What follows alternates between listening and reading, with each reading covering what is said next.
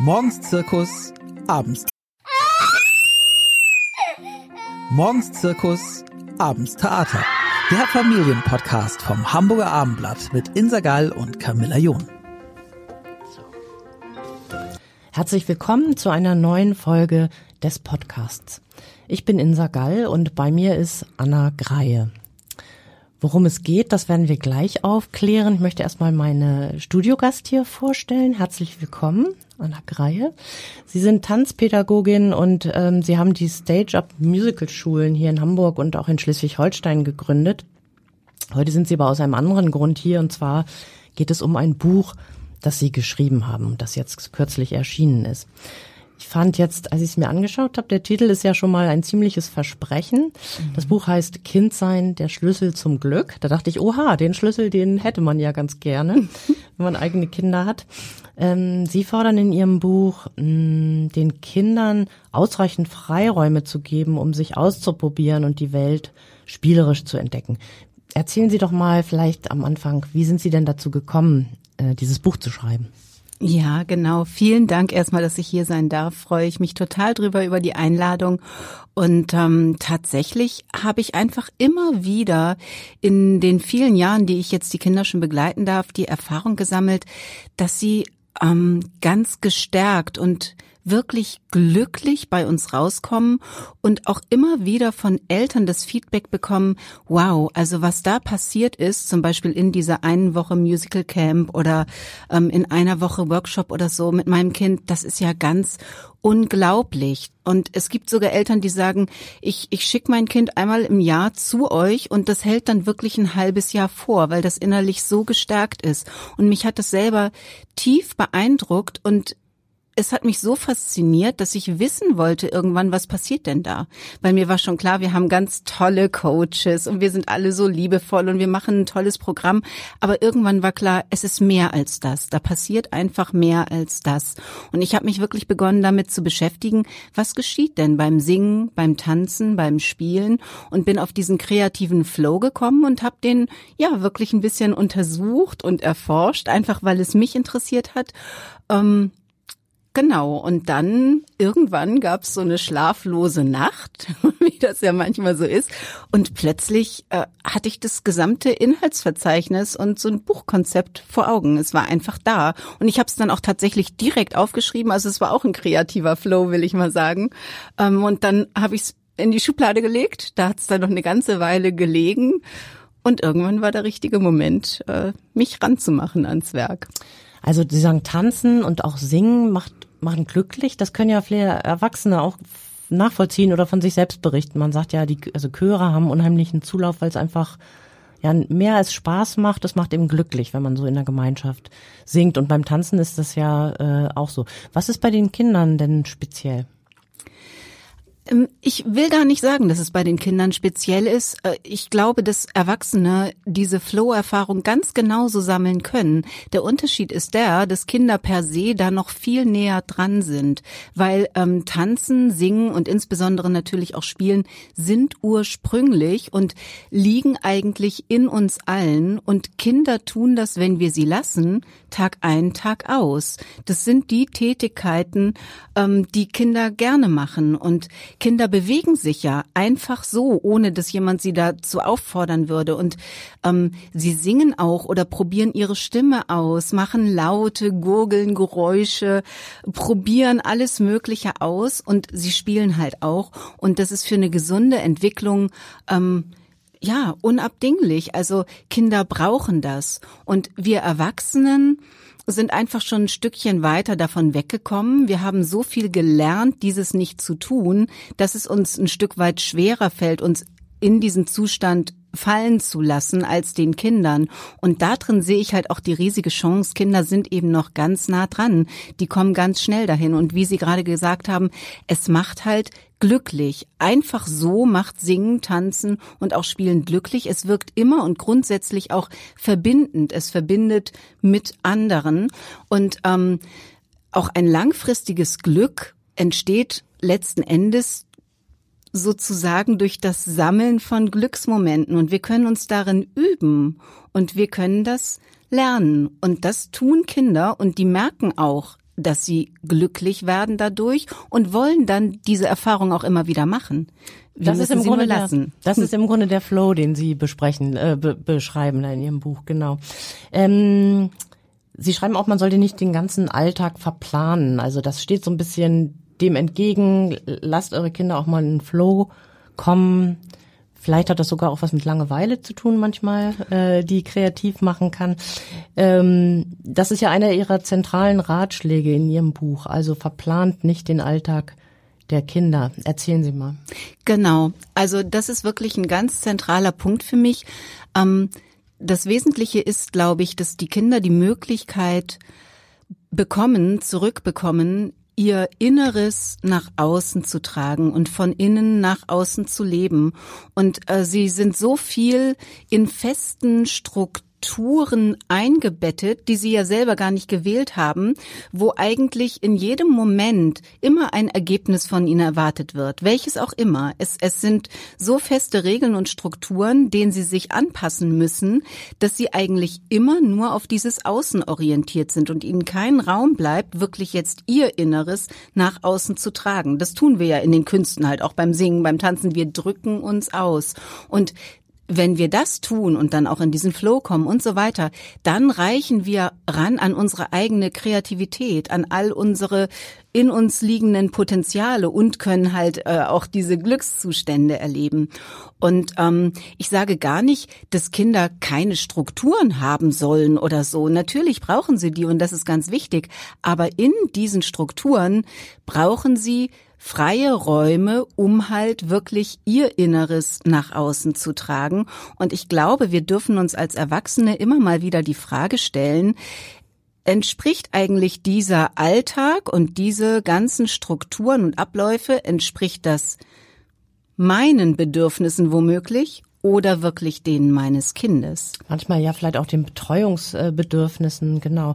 Ähm, Sie haben es eben schon angesprochen, das mit den Strukturen ist ja so eine Sache, also Eltern wissen, ähm, Kinder, vor allem auch kleinere Kinder, lieben ja Strukturen, also feste Abläufe, Rituale, die sind, sagt man ja manchmal, kleine Beamte. Mhm. Wenn es jeden Tag gleich ist, dann fühlen sie sich auch irgendwie geborgen und sicher mhm. in diesen Abläufen. Steht das dem nicht entgegen? Also dieser vielen, diesem vielen Freiraum, den man ihnen geben sollte? In meinen Augen steht es dem gar nicht entgegen, sondern ich kann eben genau in diesen Abläufen genau da drin für diese freien Räume sorgen. Und damit Kinder sich in einen Flow fallen lassen können, braucht es Vertrauen und ein gewisses Loslassen. Im Flow geschieht ein Loslassen. Und das kann nur geschehen, wenn sie vertrauen. Und dafür brauchen sie ein Gefühl von Sicherheit, Geborgenheit. Und das geben ja auch feste Strukturen und Abläufe, auch im Alltag. Aber wichtig ist halt, dass wir ihnen hierfür Zeit einplanen. Ich habe da letztens eine ganz ähm, schöne Geschichte gehört, als ich auch in einem Gespräch war und die Moderatorin sagte, wir zum Beispiel wecken unseren Sohn morgens immer eine Stunde früher, als wir eigentlich müssten, weil er einfach diese Zeit für sich braucht. Und das ist genau, was ich meine. Und da tickt ja auch jedes Kind anders. Auch jeder Erwachsene tickt da anders. Aber wir können halt schauen, wo liegen wirklich die Bedürfnisse des Kindes und schauen wir dahin. Und das ganz, ganz Wichtige in meinen Augen ist, dass Kinder sich ja ganz oft in diesen Zustand begeben und wir als Erwachsene das dann nicht wahrnehmen und wir überrennen die Kinder mit unseren Bedürfnissen. Wir wollen jetzt los. Jetzt müssen wir zur Schule, jetzt wollen wir zur Tante, jetzt räum dein Zimmer auf. Ich habe dir doch schon fünfmal gesagt. Und wir nehmen in dem Augenblick nicht wahr, dass das Kind gerade in diesem magischen Zustand ist und eigentlich wirklich glücklich und das was ganz Wichtiges passiert, was auch heilsam ist, ja, wenn die wirklich in ihrer eigenen Welt sind und, und in ihr Spiel versinken. Und ich glaube, da können wir unsere Aufmerksamkeit für schulen und dann auch entscheiden, bewusst entscheiden in dem Moment, ist es jetzt wirklich wichtig, was ich möchte? Gibt es. Es gibt solche Situationen, da geht es nicht anders. Aber manchmal kann ich vielleicht auch anders entscheiden und sagen, ich lasse es jetzt mal spielen und das, was ich eigentlich wollte, kann auch eine halbe Stunde warten. Das ist ein Plan, den ich mir gemacht hatte, aber der ist eigentlich gar nicht zwingend und darum ändere ich ihn. Haben Sie da noch andere Beispiele? Ähm, Beispiele wofür? Das Situationen, in denen man eigentlich im Grunde auch als Eltern vielleicht loslassen muss. Ja, oder loslassen darf, genau. ähm, das, das sind unzählige Situationen am Tag und ich glaube, wir können da sogar bei uns selber auch anfangen. Also ähm, auch da sehe ich diesen diesen Anspruch an unsere Perfektion, den wir irgendwo dann auf unsere Kinder übertragen auch, ja. Und wir können auch vorleben, dass es in Ordnung ist, einfach mal im Augenblick zu sein. Es gibt so viele Momente auch am Tag, wo, wo wir uns fragen können, ist es jetzt wirklich, ähm, also auch wir orientieren uns immer an den Ergebnissen, immer an diesem Außen. Aber ist das wirklich das Wesentliche? Oder kann ich mir jetzt auch mal einen Moment nehmen, ohne diese Orientierung am Außen? Und das können wir ja unseren Kindern dann auch vorleben. Und ähm, Kinder erschaffen sich diese Momente ständig. Und ähm, viel sind es auch die, die Erwartungen der Gesellschaft? Also Kinder sollen leise sein, sie sollen still sein. Es ist zum Beispiel unangenehm, ja, wenn das Kind mitten in der Fußgängerzone äh, laut anfängt zu singen oder irgendwo sich im Kreis zu drehen oder so. Das ist aber ein ganz typisch kindliches Verhalten. Und da kann ich mich dann auch fragen, ist das jetzt wirklich so schlimm? Ähm, und äh, oftmals unterbinden wir dann auch diese, diese schöpferische Energie und vor allem die Neugierde der Kinder aus unseren eigenen Ängsten heraus. Also äh, kletter da nicht hoch, du fällst runter, du kannst es nicht, lass das mal lieber sein. Oder aber auch wir haben Angst, oh, das kippt gleich um, lass mich das lieber machen. So, also und das sind dann unsere eigenen Ängste, ähm, die wir eigentlich auf das Kind übertragen und das ist total schade. Sie schreiben ja auch mh, hm, mit negativen Bemerkungen und das ist, glaube ich, das, was Sie eben sagten. Also fall dann nicht runter, ähm, spricht schon mal das Runterfallen an oder das kannst du nicht oder mhm. das ist zu heiß oder jetzt nicht. Mit negativen Bemerkungen prägen wir unbeabsichtigt unsere Kinder. Was, äh, ja. was meinen Sie damit? Ja, genau das. Also zum Beispiel, du kannst es nicht, ist so ein ganz typischer Satz. Den bekommen Kinder in ihrem Leben so unendlich oft gesagt. Äh, man mag es gar nicht glauben, aber irgendwann glauben die Kinder diesen Satz. Und da dürfen wir uns eben fragen, ist es das, was wir wollen? Nein, eigentlich absolut nicht. Wir wollen ja Kinder, die an sich selbst glauben, die sich vertrauen, äh, die ihren eigenen Fähigkeiten vertrauen. Also wir tun das unbewusst und da zähle ich mich halt äh, total dazu. In, in diesem Buch gibt's auch eine Geschichte von meinem eigenen Sohn, der tatsächlich einmal auf mich zukam und gesagt hat, Mama, irgendwie siehst du immer nur das, was ich nicht gemacht habe oder was ich falsch gemacht habe. Sag doch auch mal was zu dem, was ich gut mache oder was ich richtig mache. Siehst du das denn nicht? Warum sagst du denn dazu nie was? Und da erschreckt man sich ganz schön, ne? Total. Mhm. Es hat mich wirklich, es hat mich echt erschreckt und und ich musste da auch, ja, ich habe da lange dran rumgeknapst und ich bin auch jetzt noch ganz weit weg von, von dem, wo ich sein möchte, aber ich übe es jeden Tag und ich werde mir immer wieder bewusst, es ist wirklich viel Luft nach oben und es ist auch nicht einfach, ähm, aber, aber ich übe es und ich, äh, ja, ich, ich stelle mir selber jeden Tag dann diese Fragen und, und auch bei allem, was ich zum Beispiel ihm sage. Und ich schreibe auch, und das sage ich mir selber immer wieder, manchmal ist es auch besser, wenn Erwachsene einfach mal den Mund halten. So. Sie haben zwei Kinder, glaube ich. Ja. Genau. Haben Sie denn das, was Sie jetzt so da erfahren und erlebt haben, im Grunde ja in Ihrer beruflichen Tätigkeit in den Musicalschulen, wo Sie so sagen, Sie hatten da wirklich Aha-Momente. Haben Sie das auch noch umsetzen können bei Ihren Kindern? Ja, also wie gesagt, ich ich ähm, ich lebe das, was ich schreibe und äh, da da fallen die ganzen Erfahrungen, die ich in den Musicalschulen machen durfte, rein in dieses Buch, aber natürlich auch meine persönlichen und meine privaten. Und ich habe auch alles, ähm, was ich über den Flow lernen durfte, natürlich versucht, ja, meine Kinder noch miterleben zu dürfen oder, oder ihnen das mitzugeben oder dafür Räume zu eröffnen. Aber genau wie jeder andere auch übe ich halt einfach nur. Also ich bin da keinen Schritt weiter. Keine, keine Profimutter. Nein.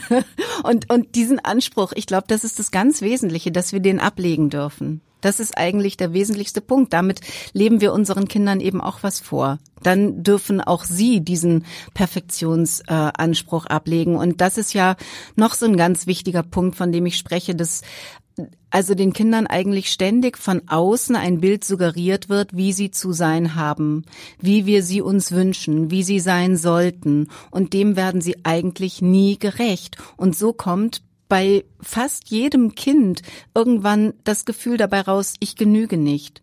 Ich bin nicht genug. Ich bin nicht gut so, wie ich bin. Ich reiche nicht aus. Und das finde ich halt sehr traurig und, und gefährlich. Und das ist natürlich unser bewertendes System, wo auch die Schule eine ganz, ganz große Rolle spielt. Ähm, und verstärkt wird es nochmal durch Social Media, durch die ganze mediale Welt, wo ihnen ständig diese Idealbilder suggeriert werden. Wir leben da drin, das können wir alle nicht ablegen, aber wir dürfen uns darüber bewusst werden und insofern auch bewusst unsere Kinder stärken und ihnen immer wieder Momente schenken. Und das ist halt der Flow, wo sie spüren, in sich, ich bin gut, ich kann was, ich bin frei, ich ja, das ist das Wichtige und dass wir ihnen das auch auch vermitteln. Du bist gut so, wie du bist. Das ist sicherlich total wichtig, ein Rat, der für alle Eltern wirklich wichtig ist, finde ich. Ähm, Sie nannten den Perfektionismus. Mhm. Man muss ja vielleicht gar nicht Perfektionistin sein, mm, wenn man seine Kinder bestmöglich fördern möchte. Also wenn man sich als Mutter oder Vater sagt, ähm, ich möchte meinen Kindern auch was anbieten, damit sie sich ausprobieren können und ich versuche es mal mit Ballettunterricht oder Flötenunterricht oder mhm. ähnliches Fußballtraining oder Tennis spielen oder so und meld die da mal an und dann gehen die da immer dienstags hin oder mittwochs, nachmittags oder wann immer. Ähm, das sind natürlich Strukturen auch, die die Kinder vielleicht einengen. Also ich kann mir vorstellen, dass man da jetzt auch nicht auf Kommando in Flow kommen kann, wenn man zum Ballett, äh, Ballettunterricht mhm. äh, geschickt wird und um drei, um drei Uhr oder so da aufschlägt, dass man dann so bereit ist. Aber andererseits ist das ja auch ähm, eigentlich gut gemeint von den Eltern, also ein Angebot, oder? Würden absolut, absolut, äh, total. Also das kann ja auch ganz toll sein. Ich glaube, der wesentliche Punkt dabei ist zu schauen, wieder, ist es eigentlich mein Bedürfnis und mein Wunsch? Ja, wollte ich vielleicht eigentlich immer Ballett tanzen oder ist es wirklich der meines Kindes? Und wenn es wirklich das ist, was das Kind liebt, dann wird es auch recht schnell in, ja, in einen glücklichen Zustand kommen bei dieser Tätigkeit. Ähm, aber oftmals sind es, gerade wenn es unheimlich viele Aktivitäten sind, aus einem Leistungsanspruch. Also das macht auch immer diesen Unterschied. Liegt darunter der Leistungsanspruch? Soll mein Kind ein Ergebnis erzielen? Und schicke ich mein Kind jeden Tag irgendwo hin, wo es ein Ergebnis erzielen soll und dann eben auch bewertet wird? Und dann immer womöglich dieses Ziel nicht erreicht und mit dem Gefühl rausgeht, ich bin nicht gut? Oder ist es ein freier Raum, wo es nicht um diese Ergebnisorientierung kommt, äh, geht? Und das ist für mich so ein ganz, ganz großer Unterschied dabei. Ja, aber das muss man, glaube ich, nochmal so ein bisschen im Detail besprechen. Also wenn man seinem Kind Angebote macht und das hat im Kindergarten gehört, äh, Ballett macht Spaß, man meldet das zum Ballett an, dann kommt es vielleicht in die Schule. Die Schule ist ja auch sehr eng getaktet, auch schon mit auch Ganztagsangeboten, ganz viel. Wird das ja auch tatsächlich wahrgenommen von Hamburger mhm. Eltern. Und die machen ja auch Angebote da bis drei oder bis vier, manchmal auch länger. Und dann gibt's noch meinetwegen Fußballtraining und dann ist auch das Interesse, das musische Interesse da und dann wird noch ein Instrument äh, gelernt und das ist alles in bester Absicht im Grunde, aber doch ähm, stellt man irgendwann fest, dass der Terminplan dann wirklich sehr, sehr voll ist. Das ist, glaube ich, bei vielen ja. Kindern so, dass da praktisch jeden Tag irgendwelche ja. mh, nicht nur lange Schultage sind, sondern auch noch außerschulische Verabredungen und Termine. Ist das zu viel? Haben Sie da eine Faustregel, wie viel sein sollte?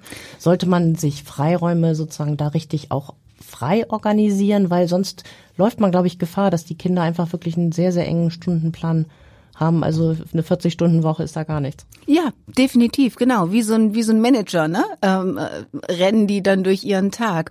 Ich glaube, das ist wirklich individuell und man kann das nicht pauschalisieren und jedes Kind ist auch anders. Die Frage ist immer wieder, ist es das Bedürfnis meines Kindes? Tut es dem wirklich gut oder ist es mein eigenes? Ähm, und fördern ist ja auch nicht gleich fördern. Also da ist eben wieder die Frage, ne? Was, was möchte ich auch fördern? Und erwarte ich dieses Ergebnis und möchte ich sozusagen mein Kind möglichst gut aufs Leben vorbereiten, dass es dies und das und das und das gelernt hat? Oder möchte ich halt fördern, dass es wirklich ähm, diese, dieses Urvertrauen, dieses Glück, die eigene Stärke, die eigene Kreativität aus sich heraus trägt und sich selber entfaltet und als, als Schöpfer und Gestalter seines eigenen Lebens wahrnimmt. Und da kann es auch sein, es, es gibt Kinder, die, die brauchen das wirklich. Die sind, die haben so viel Power und die wollen auch, das merkt man dann. Und das ist zum Beispiel jetzt auch bei uns in den Musicalschulen, das ist der große Unterschied und damit bin ich auch mittlerweile, ähm, ja, da bin, bin ich ganz klar mit. Also ich sage den Eltern, wenn ihr Kind nicht zu uns kommen möchte, ist es hier nicht richtig. Wir können hier nur was mit Kindern machen, die hier sein wollen. Ähm, ja. Das hat ja auch was mit Zutrauen zu tun, ganz viel. Ähm, und mir ist aufgefallen, viele ältere Menschen schwärmen äh, von ihrer Kindheit, weil sie da noch viel weniger beaufsichtigt gewesen sind von ihren Eltern, die meistens da einfach schlicht gar nicht die Zeit dazu hatten. Das war ein bisschen auch die Not, aber sie konnten rausgehen, äh, unbeaufsichtigt sich mit anderen Gleichaltrigen treffen auf der Straße oder auf dem Acker und haben da richtige Abenteuer erlebt und fanden das ganz toll. Vielleicht Abenteuerteils, bei denen äh, modernen Müttern und Vätern heute das Herz stehen bleiben würde, weil das ja. so gefährlich wäre. Der Liedermacher äh, Rolf Zukowski, der ja viel Kindermusik auch gemacht hat, der war vor einer Weile hier auch zu Gast in diesem Podcast und hat mir selbst erzählt auch von seiner Kindheit in der Semperstraße in Winterhude und ähm, seinen Großeltern, die einen Gemüseladen in Fuhlsbüttel hatten. Und er war also äh, häufig unterwegs. Dazwischen lag eine große Schrebergartenanlage und er konnte mit einem Pumproller die sieben oder acht Kilometer zu Oma und Opa alleine fahren und ihnen dann beim Verkaufen helfen, vor allem Kartoffeln abwiegen und ähm, niemand hat sich äh, da große Sorgen gemacht oder hat ihn da mit dem Elterntaxi begleitet oder in der Art. Natürlich hat sich irgendwie die Welt auch geändert und äh, die mhm. Straßen sind größer geworden, der Verkehr ist mehr geworden. Da haben natürlich Eltern auch Ängste, aber ähm, so diese Selbstbestimmtheit oder den Kindern was zuzutrauen, ist, glaube ich, was, was wir echt mitnehmen können. Genau das, genau das, ja. Also äh, ja, genau diese Herf äh, Erfahrung, die Herr Zukowski da vermutlich auf seinem Pumproller gemacht hat. Sie haben es eben schon gesagt, diese Selbstbestimmung und auch dieses Vertrauen zu spüren in sich. Also ähm, und die Erfahrung zu machen, ich kann das, ich schaff das, ich traue es mir zu, vielleicht sogar mal über so eine kleine Angst drüber zu springen und den Mut zu sammeln und dann ja, diesen Fahrtwind zu spüren und ähm, dieser Neugierde Raum zu geben, ja, die, die Welt auf, auf seine eigene Art und Weise zu entdecken in dem Moment und vor allem dem fähig zu sein, wirklich fähig zu sein und auch, dass seine Eltern ihm vertrauen in dieser Form, das, äh, ja, hat ja auch sein eigenes Vertrauen in sich selber gestärkt. Diese Erfahrungen sind es, die ich meine, die wir unseren Kindern, ohne es zu wollen, ganz oft heute verwehren. Ich durfte sowas auch ganz viel erfahren. Also wir haben unglaublich viel, ich habe direkt an der Heide gewohnt. Das Grundstück grenzte da dran. Und wir waren so viel in der Heide und im Wald und wir haben da wirklich Abenteuertouren gemacht. Und ja, wir haben uns auch verlaufen. Und wir haben uns auch mal verlaufen und es wurde schon dunkel und es war wirklich unheimlich, aber wir sind dann auch über uns selber herausgewachsen. Und ähm, das waren Erlebnisse, die die sind bis heute so so präsent in mir. Und äh, ich ich spüre bis heute die Kraft, die daraus entstanden ist, wie ich mich selber als ähm, ja als, als kraftvolle Schöpferin wahrgenommen habe. Das waren ganz besondere Momente. Genau, Sie schreiben ja in Ihrem Buch auch, Eltern setzen ihren Kindern heutzutage zu viele Grenzen. Mhm. Und Sie meinen damit nicht die anderen Grenzen. Auch hier im äh, Podcast war mal äh, ein paar Mal schon Jan-Uwe Rogge, der mhm bekannte Autor, der unter anderem ja diesen Bestseller und Dauerbrenner Kinder brauchen Grenzen geschrieben hat. Diese Grenzen meinen Sie nicht, also da, wo man sagt, dies und das geht nicht oder wo man so bestimmte Moral oder vorgeht, sondern was Sie meinen, ist im Grunde ja, sind Grenzen, ja, im Hinblick auf, ähm, erzählen Sie mal. genau, sind, also äh, ich denke auch, dass Grenzen, und das haben wir ja auch schon besprochen, auch Regeln ähm, für jedes Zusammenleben ganz wichtig sind. Ja, ein, ein Zusammenleben mit anderen braucht natürlich immer Regeln. Als Gesellschaft brauchen wir irgendwie Regeln für ein friedvolles Miteinander. Also wie man miteinander umgeht und so. Ich will jetzt nicht sagen, ähm, Kinder brauchen keine Regeln. Das trifft es nicht. Aber Kinder brauchen nicht die Regeln, die aus unseren eigenen Ängsten entstehen und sie dadurch einschränken, ihre eigenen Erfahrungen zu machen. Diese Regeln meine ich halt ganz besonders und die gibt es eben unglaublich viel. Ja. Wie kann man denn hm, seine Kinder unterstützen? Also wie kann man ihnen Zeit und Raum geben zum Selbstentdecken der Welt? Und um bestenfalls dann in so einen Flow zu kommen. Wie macht man das? Mhm. Also ich glaube, der wichtigste Punkt ist der, den ich vorhin auch schon benannte, überhaupt erstmal wahrzunehmen, wann sich mein Kind womöglich in einem solchen Zustand befindet. Also meine eigene Achtsamkeit dafür zu schulen und dann eben immer zu schauen, kann ich das jetzt nicht einfach mal zulassen? Kann ich ihm das nicht gönnen? Dann der zweite Punkt ist bei mir selber anzufangen und vielleicht mir selber mal wieder zu erlauben, diese Erfahrungen zu machen, mir selber dafür Raum zu geben, dann erfahre ich ja auch, wie viel Kraft da drin überhaupt steckt und dann auch wieder dahin zu gehen, diese Erfahrungen gemeinsam mit meinem Kind machen zu dürfen. Wie oft nehmen wir uns dafür die Zeit, dass wir wirklich ähm, mit unserem Kind gemeinsam uns da mal reinfallen lassen, einfach in den Moment, ohne im Kopf schon weiter zu sein bei der Überweisung, die wir noch machen mussten und bei der Küche, die noch ganz dringend äh, sauber gemacht werden muss und bei der bei dem anderen Kind, was irgendwo abgeholt werden muss und was wir heute Abend kochen und so weiter. Das ist ja kein Flow, sondern wirklich sich in diesen Moment fallen zu lassen. Und wenn wir das tun, das genießen Kinder so unglaublich. Und dabei entsteht halt auch zwischen uns selber und unserem Kind eine ganz einzigartige, wunderschöne Verbundenheit, ja. Das, das stärkt das Miteinander. Und im Flow lernen Kinder auch, ja, Empathie und Toleranz. Es ist wirklich ein, ein Miteinander. Das verbindet. Das sind Momente, die verbinden. Das ist ja wahrscheinlich für uns Erwachsene auch ein guter Ratschlag, nicht so viel äh, mit Listen zu leben, also den Dingen, die man noch erledigen und abhaken muss, sondern mehr im Moment, im Augenblick. Ja. Das stimmt. Und was würden Sie sagen, hm, das, brauchen Kinder das jetzt derzeit besonders nach der Corona-Pandemie? Man traut es sich kaum, äh, das so zu nennen, aber nachdem ja. zumindest das Schlimmste hoffentlich überwunden ist in der Corona-Pandemie? Ich bin fest davon überzeugt, dass sie es jetzt brauchen, mehr denn je, weil was in diesem Flow-Zustand eben geschieht, ist eigentlich, ähm, dass sie, dass dieses Urvertrauen, dass das wieder gestärkt wird.